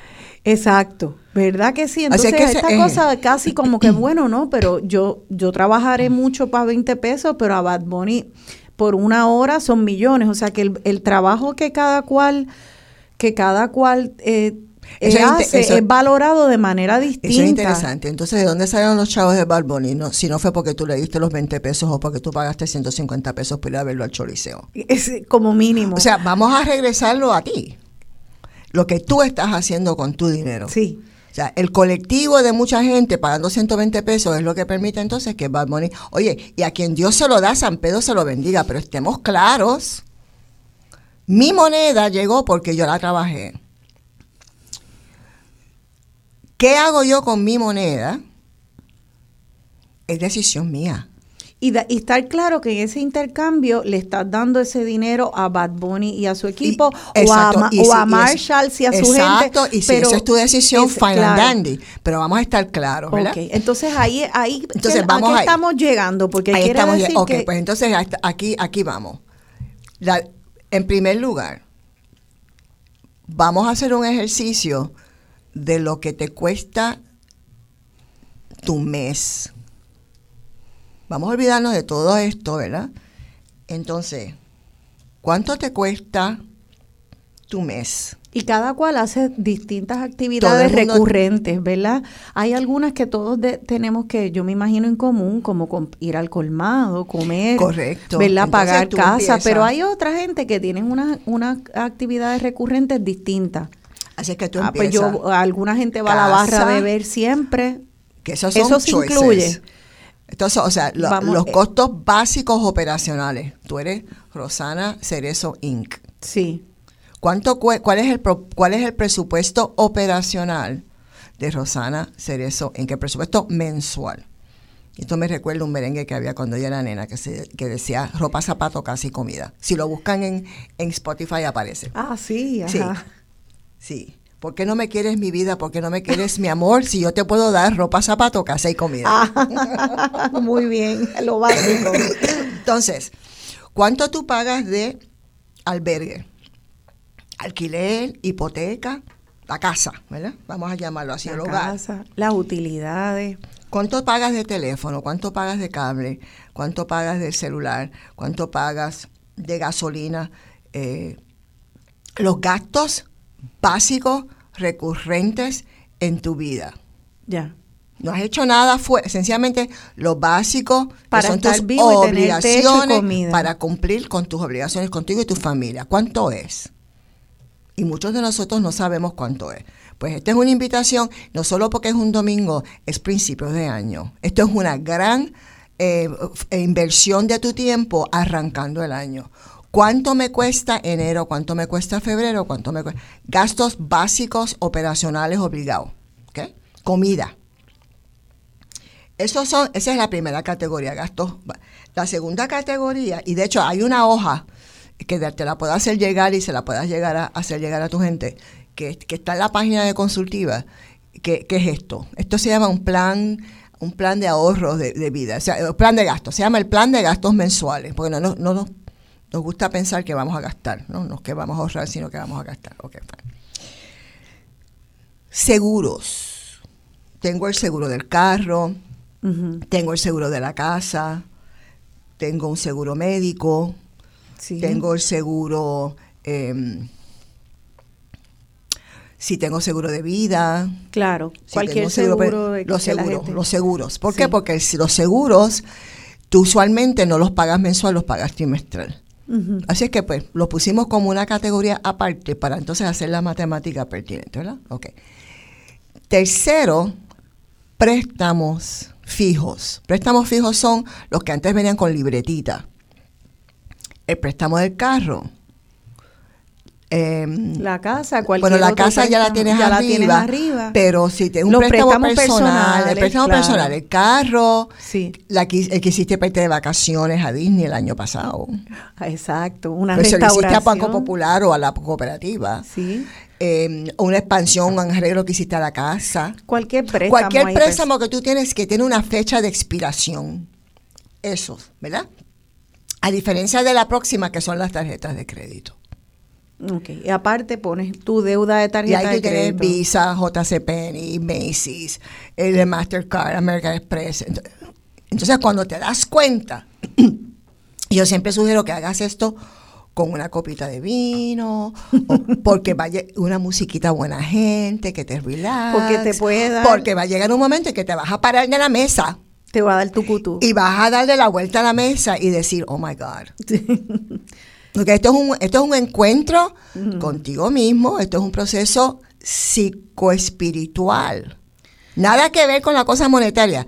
Es cómo, qué tú estás haciendo, Rosana, con el producto de tu vida. por dónde se te está yendo, si lo estás invirtiendo de una manera que te que vaya tú estás haciendo. Este- Sí. y, y hasta aquí este ejercicio es que tú estás haciendo tú. Sí. ¿ok? O sea Nadie más te puso puñales en el pecho. Tú. Y Sí. entonces la última categoría, que son cinco, la última es la TH. Qué interesante. Yo empecé a hacer este trabajo, este, este ejercicio, esta hoja, yo la, yo la inventé para mí en el 1984 Y sigue igual de pertinente. igual de pertinente. Porque en el 1984 yo tuve un año de un ingreso bien importante. Y yo, sabiendo al principio del año que lo iba a tener, yo estaba segura que yo iba a terminar el año con X dólares ahorrados. Y guess what? Yo no ahorré. Sí. Y me entró una crisis existencial y un sentido de culpa. Si mi mamá me, se llega a enterar, me mata. Tú sabes, ese tipo, se, se- se invocaron todos los, todos los gurús de Cuamo y todos los mentores y todo. Oh my. God, ¿qué tú estás con tu chavo? Pero qué bueno que lo dices y que haces esa confesión porque es que a quien no le ha y más y si eso fue en el 84 a ti Oh, yeah. Nina y una persona que tienes entrenamiento, imagínate hoy en día en el Correcto. 2024 donde cada vez que tú abres tu teléfono, tal vez hasta para llamar a alguien te sale un anuncio. Oh, sí, sí, sí, a eso voy. ¿Verdad? O sea que cada vez hay Que más entendamos. gente, más influencia tratando de coger la peseta que trabajamos. Exactamente. Tú vives en un mundo que está continuamente buscando tu peseta porque vivimos en una economía de consumo. Pero vamos a la TH y, y vamos Sí. con eso. Ok, dije gastos fijos operacionales, pólizas de seguro, préstamos fijos, tarjetas de crédito y ATH. Y mencionó lo de los 1984 porque la TH no existía en el 84. Así mismo también. Va pasando el tiempo, va pasando el tiempo. Entonces tú pagabas en aquel momento con cheque y después pagabas con cheques y tarjetas de crédito. Y hoy día todo es pr- prácticamente tarjetas de crédito o ATH móvil, ¿right? La pregunta es, si es así, ¿por qué tú vas a la ATH semanalmente? ¿Por qué tú vas a semanalmente y sacas 100 pesos, 150 pesos en la TH? ¿Qué tú pagas en efectivo en un mundo en donde todo se paga por tarjetas y móvil y chichichija? ¿ok? Eso es una introspección muy personal. Y, puede ser muy válido, tal vez es para, para poder pagar un parking o poder darle una propina a una persona, pero tal vez es ese dinero que no contabilizas, porque Exacto. entonces no tienes registro de él, Exacto. ¿verdad? Y yo sugiero, anda con un sobrecito, baja a la TH, porque la TH te da billetes de 20. Entonces, los 20, los billetes de 20 hacen puff. Ah, y más hoy en día. Hacen puff. Así es que tú tienes, eh, ¿verdad? Mi sugerencia, tú vas, vas a la TH con un sobre y empiezas a sacar un billete de 20. ¿Para qué? Ah, porque paré en mm, Burger King o paré, whatever. Ok, ¿verdad? o sea que, que- que si tienes efectivo en tus manos, anote, que Anote. se Ah, puede ¿qué? anotar ahí, en el mismo teléfono, hay un hay unas notitas y tú pones, puse, gasté. Y la cosa tanto. es hacer entonces este esta, eh, esta radiografía, una foto de nuestros meses. Ya tenemos esa radiografía y tal vez hay comida de colmado eh, donde preparaste en tu casa, pero tal vez también saliste a comer un montón de veces, tal vez Ahí te vamos. pediste por te pediste por DoorDash un montón de veces, o sea que comida Y puede esa es decisión tuya. Y eso está chévere. Aquí no estamos para pasar juicio. Estamos aquí para ayudarte a hacer composición del lugar y examinar tus decisiones. Y que entendamos que la mayoría de estas cosas son decisiones nuestras voluntarias que no son porque alguien te puso la- el puñal en el pecho. Y el- puñal el- en el pecho son los gastos operacionales, que es la primera, Sí. ok, las primeras dos o tres, eso sí, eso fueron unas obligaciones en las que yo incurrí. Lo demás es a lo que te decía ahorita, hay una diferencia entre calidad de vida y estilo de vida. ¿ok? Nosotros vivimos en una sociedad en donde el 70% del crecimiento económico es que tú vayas a Marshalls o Plaza de las Américas. que, El tú gastes. 70% de la economía de los Estados Unidos, que es a la que estamos ligados, depende de consumo. Consumo, ok. Imagínate. ¿Cuál, qué te- cuál es el, el consumo en Puerto Rico en enero? Reyes, Sanse, right? Febrero, San Valentín. Marzo y abril, Madre, Pascua, Florida. Junio, Claro. Padre, junio- o sea, todos No los para. meses. No para. Y No, bajaron los árboles y ya están los corazoncitos ya de, están, de ya San están Valentín. los corazones. Y Ay, esto es para que, esto es que es un modelo económico que depende de que nosotros lo que nosotras gastamos, eh, eh, eh, trabajamos, se lo volvamos a dar a, a estas corporaciones, a estas para mover la economía, pero ¿y nosotros qué? ¿Y el individuo qué? Bueno, y ahí y ahí aterrizamos a que obviamente me estoy sospechando que hacemos este ejercicio para ver si podemos ahorrar. Exacto. ¿verdad? Obviamente es para poder hacer esa radiografía eh, donde si acabamos pelado a fin de mes, tal vez podamos encontrar cómo ahorrar. ¿Cuál sería una primera meta conservadora de tratar de ahorrar? Eh, sabiendo que tal vez hay mucha gente que gana muy poco y tienen márgenes eh, eh, márgenes muy finitos o tal vez ningún margen para ahorrar, ahí habría que tener una discusión individual con cada cual. Claro, esta- pero estas son, exacto, estos son análisis, estas Ve- evaluaciones ¿Verdad? bien- Tal bien vez sí, y, y sí, ciertamente en el mundo que estamos Pero hay cuando tú personas... terminas esa- ese ejercicio, Rosana, tú Sí. sumas, ¿verdad? En términos generales, yo yo sugiero que en esa en esa primer esa primera categoría de gastos operacionales fijos que pongamos ahorro y que y que pensemos que vivimos con 90 chavos del, del dólar que me gané. Ok, o sea que... Que que- yo- hay 10 chavos que, que, que vienen para acá, ¿verdad? Que fue lo que mi 10%. decisión en el 84. el Así que eso es un 10%. 10%. Sí, el concepto del diezmo. O sea, ah, es un el- diezmo, pero no para acá. una iglesia, sino para, para acá, mi es estabilidad, acá. para mi futuro. ¿Por qué? Porque, porque eh, eh, quieres ver los miedos. ¿verdad? Bueno, tú quieres tener, ¿verdad? Como regla general, eh, eh, saber que si te enfermas o si surge un gasto extraordinario no esperado, Claro. que tengamos algún recurso para poder atender esa necesidad. ¿Y ¿verdad? cuánto para esas necesidades eh, básicas, pues para anticipar problemas de enfermedad, emergencia, cuánto se recomienda, como dicen en inglés, como un rule of thumb, como un como algo básico que se Si debe de este tener de nuestro esa- esa ingreso? es una gran pregunta porque tienes que hacer este ingre- tienes que hacer este ejercicio, Sí. esto es lo que yo llamo el pie forzado. Todo depende de este número. ¿Cuánto me cuesta el mes? Y ¿Cuánto me cuesta entonces el- vamos a decir porque- que el mes le cuesta a una persona dos mil dólares, para poner un número fácil con que bregar. Entonces, me cuesta a mi mes dos mil dólares y entonces... pues yo debería tener como objetivo, ¿verdad? Como meta, seis meses de mis gastos mensuales ya. en líquido, en la cooperativa o donde sea, ¿verdad? Eh, eh, Seis meses Seis de- meses, que en el de lo caso que de los mil, pues son 12 mil pesos. Ok. Pues tú quieres aspirar porque te enferma, pasa cualquier cosa inesperada y eso pasa todos los días de la vida de todo el mundo.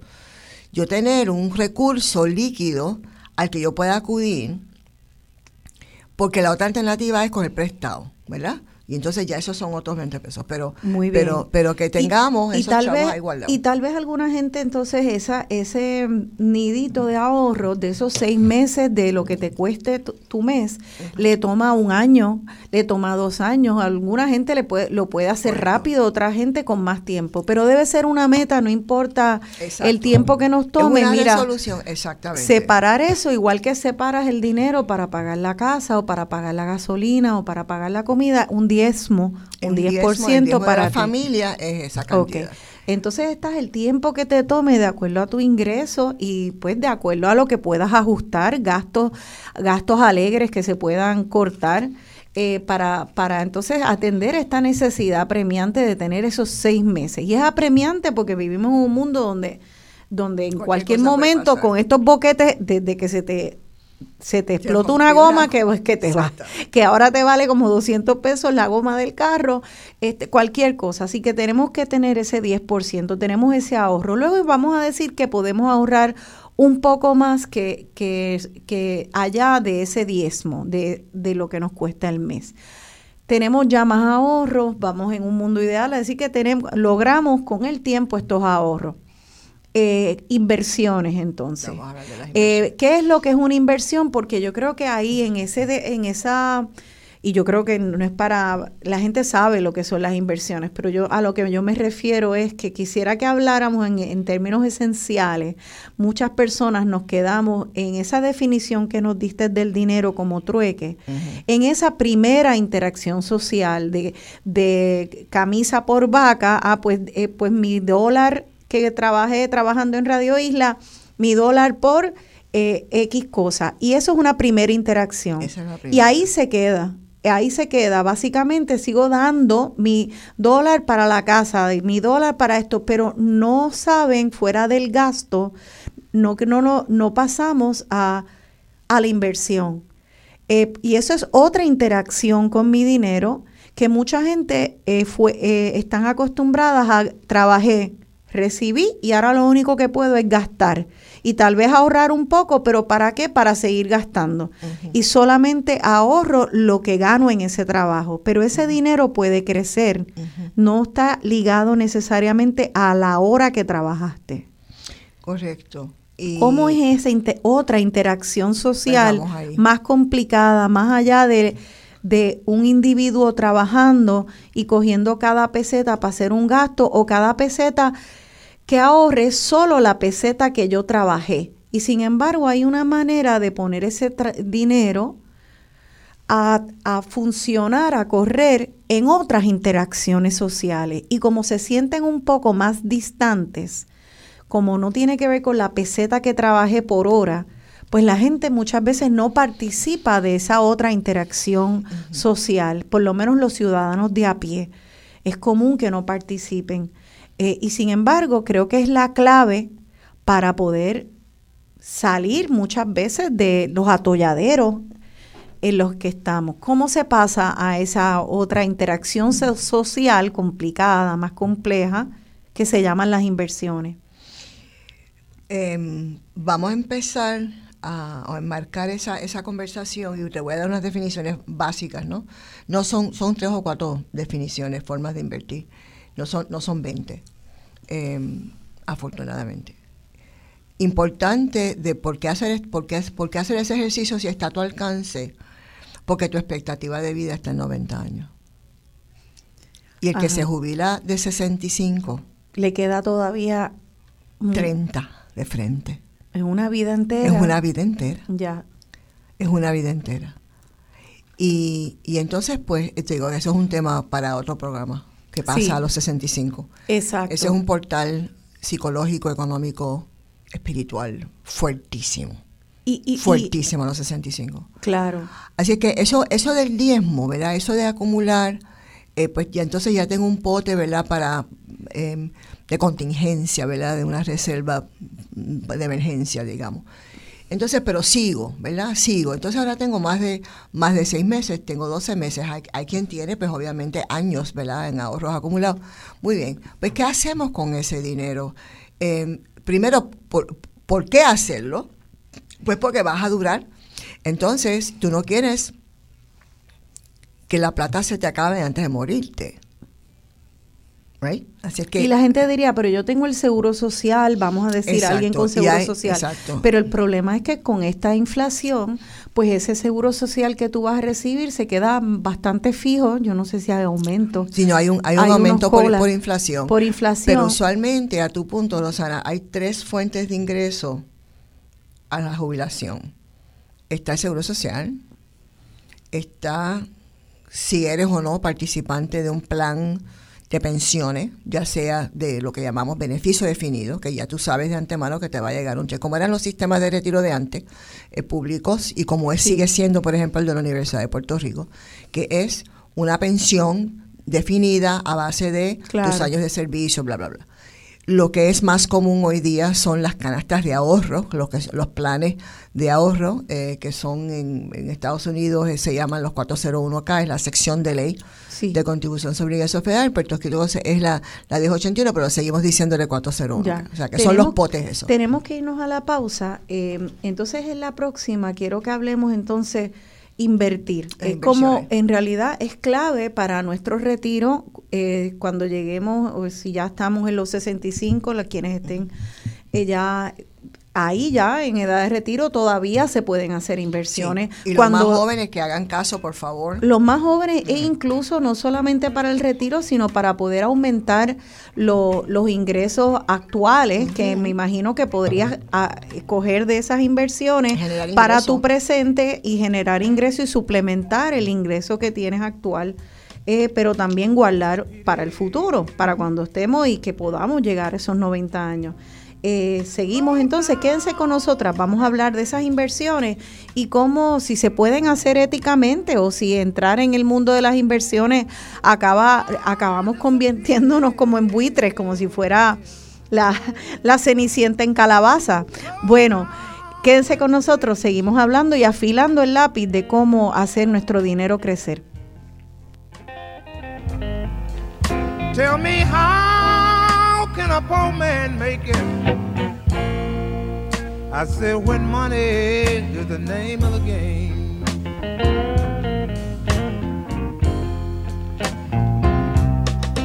I used to have the best credit every place. Radio Isla 1320. Síguenos en Facebook y completa tu newsfeed. Ve la programación en vivo y comenta y discute sobre los temas del día a día. Radio Isla 1320 en Facebook. Síguenos ya. Prestar servicio en la Guardia Nacional del Ejército me ha permitido lograr muchas cosas por primera vez. Me permitió ser la primera de mi familia en ir a la universidad. Esa educación me ayudó a llegar al primer día del trabajo de mis sueños, el que todavía mantengo mientras presto... Me enseñó que mi destino era rodar y rodar. Rodar, rodar y rodar. También me dijo un arriero que no hay que llegar primero, pero hay que saber llegar. Con dinero y sin dinero, yo hago siempre lo que quiero y mi palabra es la ley. No tengo trono ni reina. el rey, bueno, muchos de ustedes están en la en las fiestas de San Sebastián y yo dije, bueno, vamos a poner a acabar con el último segmento hablando de pues de la fiesta del rey. No tengo trono ni reina ni nadie que me comprenda, pero sigo siendo el rey con dinero o sin, dinero.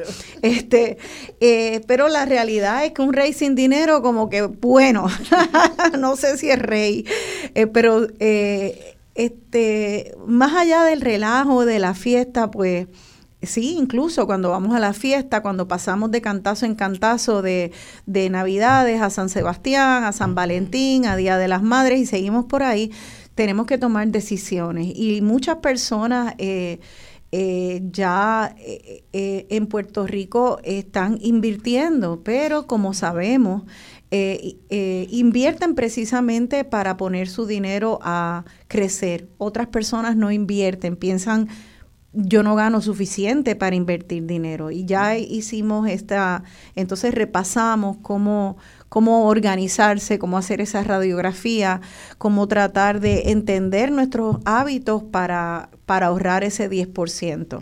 eh, entonces, las inversiones. Ok, ponemos ese dinero, lo invertimos, pero nuevamente, eh, Mirna, tenemos, hubo una debacle con los bonos de Puerto Rico. eh, hay personas que dicen perdí mi gran parte de mi de mi retiro en los bonos de Puerto Rico y hay mucha desconfianza Sí. eh, de invertir y de invertir particularmente en Puerto Rico. Vamos entonces a hablar brevemente de cómo se puede invertir y luego cómo si acaso todavía se puede invertir en Puerto Rico, podemos poner nuestra moneda a funcionar hacia proyectos de país de manera ética o invertir en Puerto Rico es invertir en corrupción. Así Oh, que wow. Ah, está dura, pelota dura. Vamos, este, vamos. así que la, la primera, Ok. Em, cuando vamos a montar un plan de ahorro e inversiones, consideramos cuatro, cuatro categorías eh, para inversión. La primera, que es la más común, es lo que llamamos equivalentes de efectivo, cash equivalents. Los cash equivalents son aquellas cosas que tú compras eh, que vencen en menos de un año. ¿y qué, qué ejemplos, Por ejemplo, una cuenta de ahorro, certificado de ahorro de una cooperativa o de un banco, que son los que emiten certificados de ahorro, certificados de, lo llaman los certificados de depósito. de depósito, los los CDs. CDs. Ajá. Este, que tengan un año o menos de vencimiento se les Sí. llama equivalentes de efectivo. ¿Por qué? Porque eventualmente se convierten en efectivo o las cuentas de ahorro que son líquidas espontáneamente, ¿no? Y eso puedes ir a tu banco, comprar vas un CD exacto, y exacto. sí, ok, esa es una manera. Ese, esa es una manera. Esos son los equivalentes de efectivo. Eh, los Treasury Bills, que son las, las lo que llamamos los, los Treasury Bills, bueno, la traducción es billete del tesoro. Sí. Que también un año o menos, que son los que están garantizados por el gobierno federal. Eh, y entonces, en estos momentos, en este momento histórico, que hacía décadas que no ocurría, pues hubo una, un fenómeno de alzas en tasas de interés, que es una historia que en otro momento también la podemos dar. Y, y ha bajado. Y entonces ahora- están empezando a bajar, empezaron a bajar un poco. Pero todavía tú puedes conseguir a un año un cuatro y medio, un 5%. Ujú. Los Treasury Bills, en, en certificados de depósito, pues depende de la institución. Hay algunas cooperativas que pagan más, otras que pagan menos. Hay unos bancos que pagan más, que pagan menos. O sea, tú haces tu due diligence y llamas, ¿verdad? Y eso es un año, tú le das el dinero a ellos, ellos te pagan... Te pagan un de- interés. Un interés X, ahora mismo año. está bastante altito, pero es cuatro a... eh, De cuatro de- y cinco, yo te diría, en este momento, ¿verdad? son esas dos Es- maneras esas de... esos esos ahorritos tú vas y lo haces y lo puedes sacar en un año, pero puedes. antes del año está amarrado ahí. Exacto. Entonces hay unos fondos que se llaman de money market, que esos se consiguen a través de la de las casas de bolsa y algunos que son algunos de ustedes que son más sofisticados que entran a por internet a las páginas de Vanguard y de Schwab, pues Sí. hay lo que llaman money markets, que son mercados monetarios de nuevo líquido, como si fuera una cuenta de ahorro, pero que te está pagando intereses, estos mismos intereses eh, competitivos sobre la marcha, completamente líquido, lo puedes sacar cuando tú y quieras. eso es dinero que estás invirtiendo en la bolsa de mercados. son es deuda es deuda de gobierno federal y corporativa Ajá. ¿ok? Eh, que son los que son canastas no son como fondos mancomunados Sí. este que usualmente lo que compran para generarte ese 4 o 5% Sí.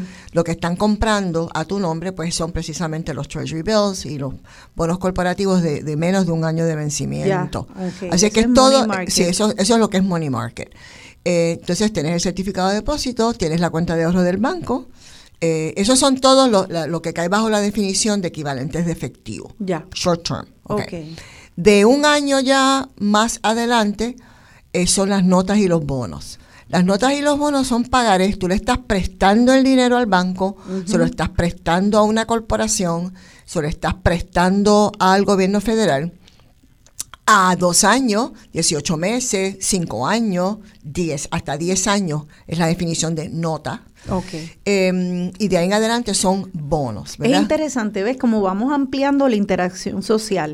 En una tú estás solamente eh, con tu, eh, tu dinero va a comprar eh, eh, exactamente lo que necesitas. O en otra, este, pones tu dinero por un año.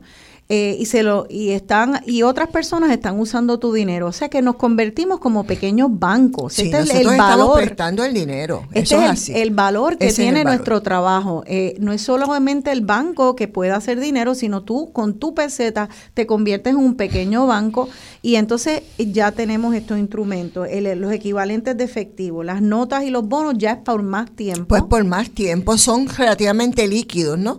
Pero dependiendo de unas dinámicas, la tasación puede que esté por encima o por debajo de lo que tú pagaste. Claro. Pero ese es otro tema. Pero, pero la definición es esa, ¿no? Tú le estás prestando tu dinero a IBM, si compras un bono de IBM, o si compras un bono de Microsoft, o si, ¿verdad? Claro. Este, o si compras este que son las corporaciones públicas. que son las corporaciones públicas y ellas emiten deuda corporativa para financiar sus operaciones.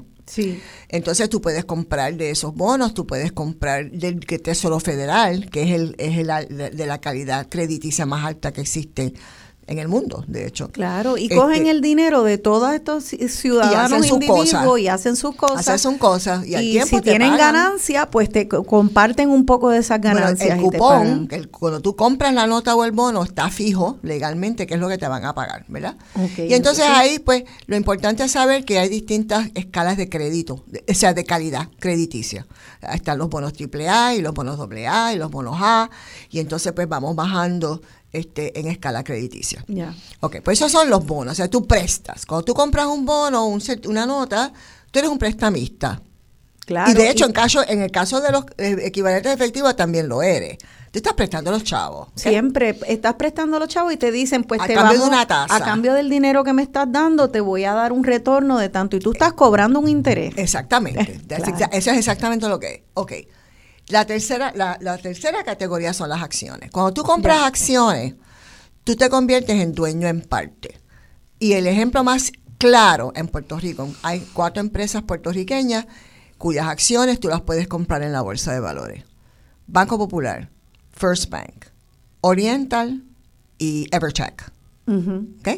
Si tú quieres ser dueño de Evertech, porque tú crees que la tecnología de Evertech y la innovación y taca, taca, taca, ¿verdad? Cualquier el argumento y tú quisieras, si tú fueras multimillonario y quisieras montar una empresa, tú montarías una empresa como Evertech. Si tú quieres ser accionista de Evertech, tú puedes comprar acciones de Evertech en la bolsa de valores. Eso se hace a través de casas de corretaje. ¿ok? Ya.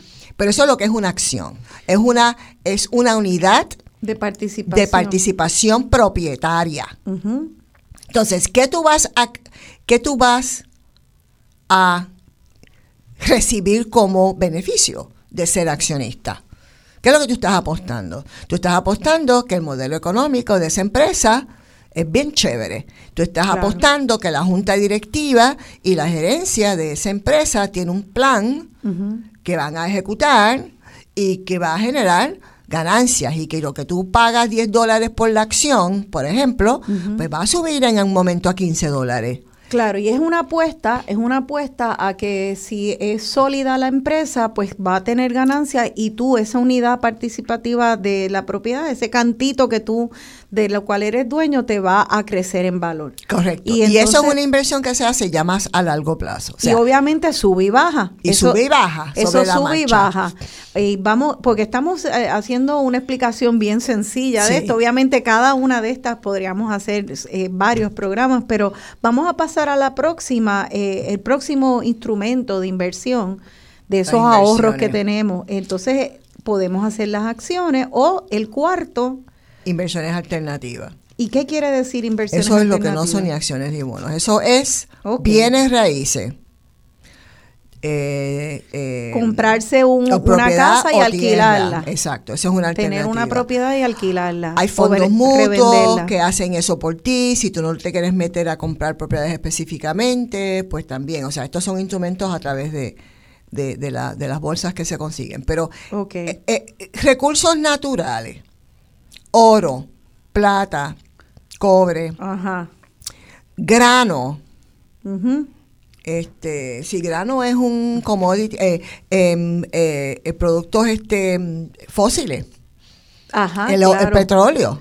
Y me imagino que ahora de hasta la cosa que tú extraes de la tierra. y también también entonces eh, la inversión en en placas solares y sistemas solares sería eh, se consideraría bajo esta categoría. Bueno, esa es una buena pregunta. Si las compras para ponerla en el techo de tu casa, eso es una inversión prácticamente como que en bienes raíces, ¿no? Ajá. Porque estás mejorando tu propiedad privada.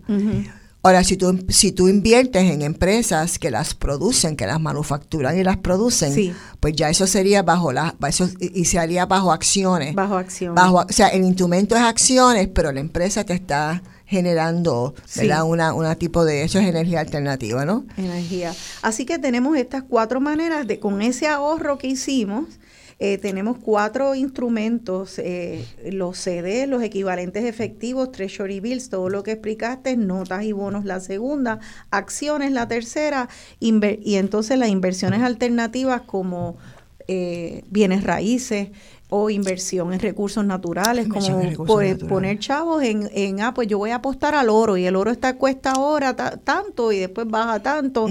Eh, para eso hay que navegar, ¿verdad? Y tener, eh, obviamente eso es ya Es una experiencia. una experiencia y, y yo creo que la mayor parte de la gente necesita una consejería, pero podemos ir eh, aprendiendo y alfabetizándonos en cuanto a esto.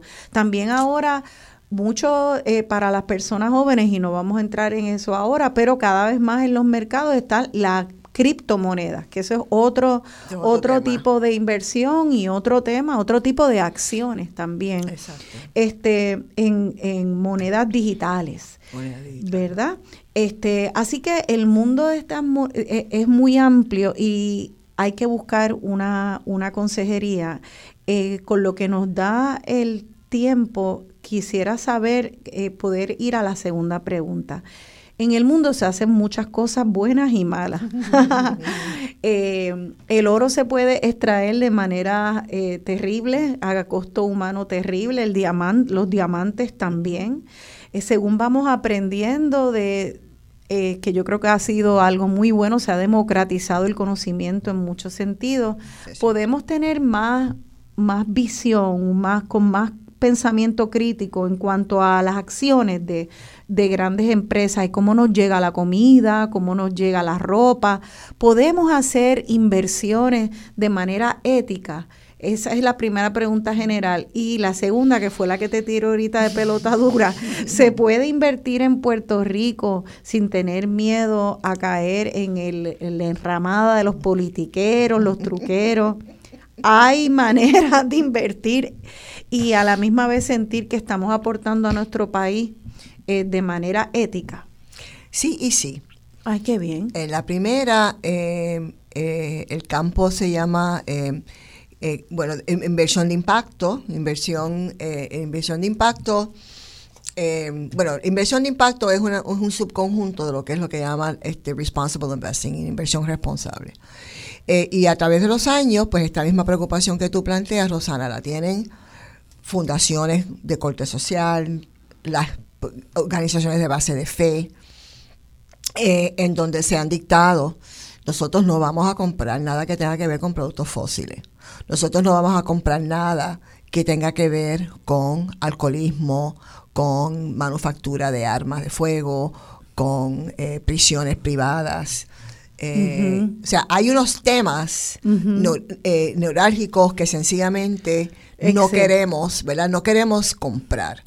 Armas de fuego, por, eso las armas de fuego. ¿Verdad? Yo y te pregunto, igual que uno puede hacer una lista cuando uno va a donde un consejero financiero y dice, "Yo todo esto yo no quiero que mi que mi peseta vaya, esta dirección. a ayudar a todo esto porque encuentro que es nefasto."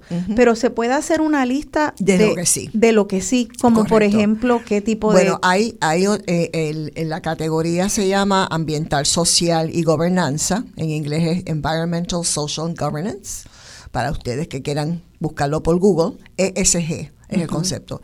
ESG son categorías de análisis que ya hoy día empresas que hacen evaluación de otras de las acciones de otras empresas, ¿verdad? Esto usualmente las casas, los departamentos de investigación de las casas de corretaje grandes, eh, pues tienen sus departamentos de, de ESG. Sí. Que además de hacer la evaluación financiera de la empresa, sí. hacen una evaluación ESG de la empresa, que tiene que ver con la, relación de esa empresa, la conducta de esa empresa frente a temas ambientales. Si te hacen ropa y te hacen ropa de manera como lo hacen respetuosa al ambiente y a los trabajadores. Lo otro es lo social, que es la relación con los trabajadores y con las comunidades en general, su aporte de giving back eh, eh, social, que es la parte social, eh, y eh, la justicia salarial, todos esos temas que tienen que ver con social.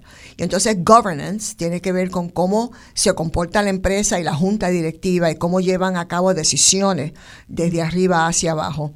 Eh, eh, cómo se eligen los directores de, la, de las juntas, los gerenciales, etcétera. Se llama Environmental, Social and Governance. Y esto, esto es ESG en, en, en inglés. ¿Cómo aplica Puerto Rico? Eh, ¿hay, una, ¿Hay algún tipo de, de accountability o de fiscalización de, la, de las empresas puertorriqueñas para nosotros poder eh, hacer inversiones en Puerto Rico que sepamos que son éticas de esa manera y con esos criterios? Pues mira, eso, aplicaría, eso aplicaría a las cuatro que trafican en bolsa. ¿Verdad? Que son tres bancos y la tecnóloga que, que es Evertech.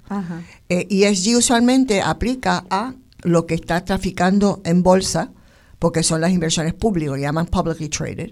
Y entonces las empresas que van a recomendar si compras o no compras acciones del Banco Popular, pues una de muchas de ellas ya no solamente miran los estados financieros y los y los resultados financieros de Banco Popular, sino que también van a mirar este otro esta otra óptica de ESG y comentarán al respecto y esa información está available. Okay. Este el resto de la economía del mundo no trafica en bolsa.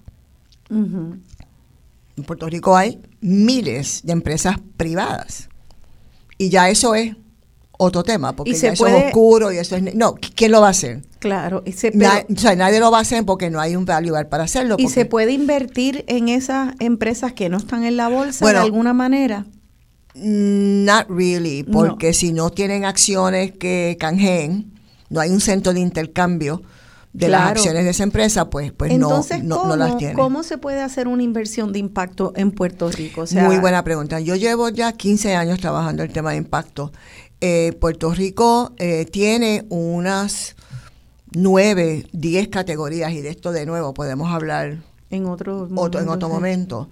Este, ¿Cuáles son, las, cuáles son las, las, los mangos bajitos de Puerto Rico, las oportunidades de crecimiento económico de Puerto Rico? Eh, desde lo cultural, desde este, nuestra, nuestra tradición en el área de biosciences. Eh, em, la, la, capacidad de Puerto Rico es un centro financiero internacional, eh, pero no lo sabemos los puertorriqueños, pues porque no están en radar. Estamos muy ocupados miran, esperando que llegue el fin del mundo y entonces no estamos viendo lo que tenemos ¿verdad? de frente. Hay nueve categorías importantes. Entonces, en Puerto Rico se ha desarrollado en los pasados 10 años instrumentos de inversión, claro, que son que necesitan balances altos, y, y no todos cualificamos, pero es importante que sepamos que eso se, que se ha ido dando. Ya en Puerto Rico hay como mil millones de dólares invertidos en formas de préstamos, notas, eh, bonos, eh, principalmente notas porque son de vencimiento intermedio, en empresas locales. Fondos de inversiones que se han creado con el propósito de invertir en empresas en Puerto Rico.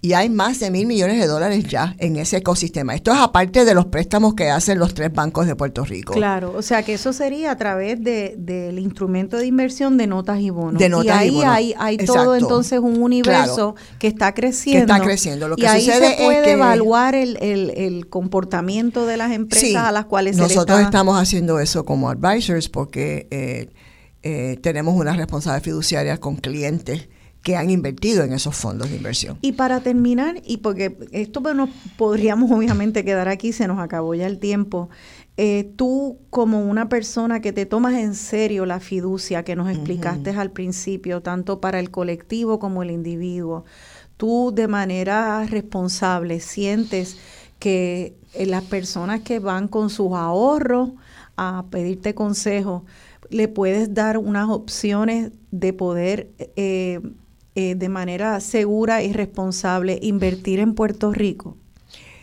Mira, eh, las puertas de inversión a Puerto Rico es a través de los bancos, a través de las cooperativas de ahorro y crédito, que no las podemos subestimar. Claro, sí. Cooperativa de ahorro y crédito es el movimiento colectivo más impresionante que ha tenido la historia de Puerto Rico. Son ciento y pico de cooperativas de ahorro y crédito. Hay más de 9 mil millones de dólares de nuestro dinero y ahí es, fluctuando ahí hay un y futuro épico, tú entiendes.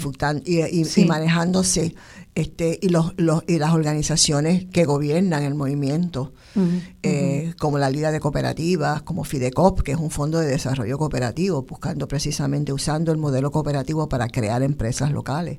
O sea, que hay unos trabajos que se están haciendo que no están, en, como no están en el discurso de que el mundo se va a acabar, pues no los ves. Es una pena, ¿no? No se ve, no se escucha. Eh, pero yo brego con eso todos los días. Es que mi, mi perspectiva de, sobre Puerto Rico y su futuro puede ser materialmente distinto, ¿verdad? Pues porque uno tiene más información. Eh, hay, hay, hay puertas de inversión. Eh, yo empezaría con, miren las cooperativas de ahorro y crédito de sus, de sus comunidades. Eso es una tribu que se sentó y se juntó y juntó los chavos y armó una junta y decidió a quién se lo va a prestar y cómo se lo va a prestar arroz y habichuela, eso es lo que es una cooperativa de ahorro y crédito. Así mismo es. ¿Ok? Y hay ciento y pico en Puerto Rico. Y hay una gran oportunidad para seguir por lo menos, impulsando un por- proyecto de exacto, país. O sea que por lo menos si tú vas a comprar certificados de ahorro y vas a ser accionista de algo, pues empieza por la cooperativa de tu comunidad. Excelente. Tú sabes, em- empieza por ahí.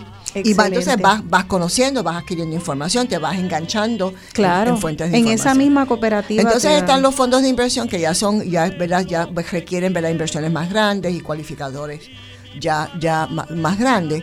Pero, pero hay, hay la oportunidad en Puerto Rico. En Puerto Rico, Ya. la mancha sobre la, sobre la industria, ¿verdad?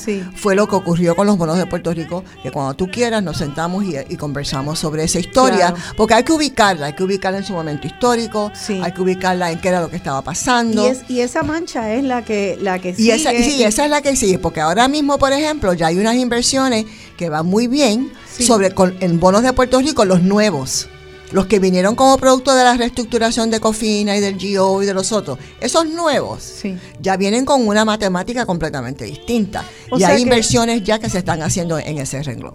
Qué bien, o sea que más allá de inflaciones, de posibles recesiones que vengan o no vengan, aquí tenemos que tomar decisiones. Eh, ya vimos cómo hacerlo de manera individual. El, Y desde eh, el comedor de tu casa. y que así que aunque es Apaga la radio. Digo, Esa- apágala cuando acabe el, el Apaga, programa. apaga, exacto. Y, y bueno, y hacer el ejercicio, porque sí hay manera, tenemos poder, y participamos en esta sociedad, se puede invertir de manera ética eh, y hay que hacerlo. Es como único se hace esta, esta interacción social con nuestro dinero y se pone a crecer. Gracias por escucharnos. Felices fiestas de San Sebastián y será entonces hasta el próximo domingo. Se despide su servidora Rosana Cerezo. Gracias, Mirna. Gracias a ti, Rosana. Encantada.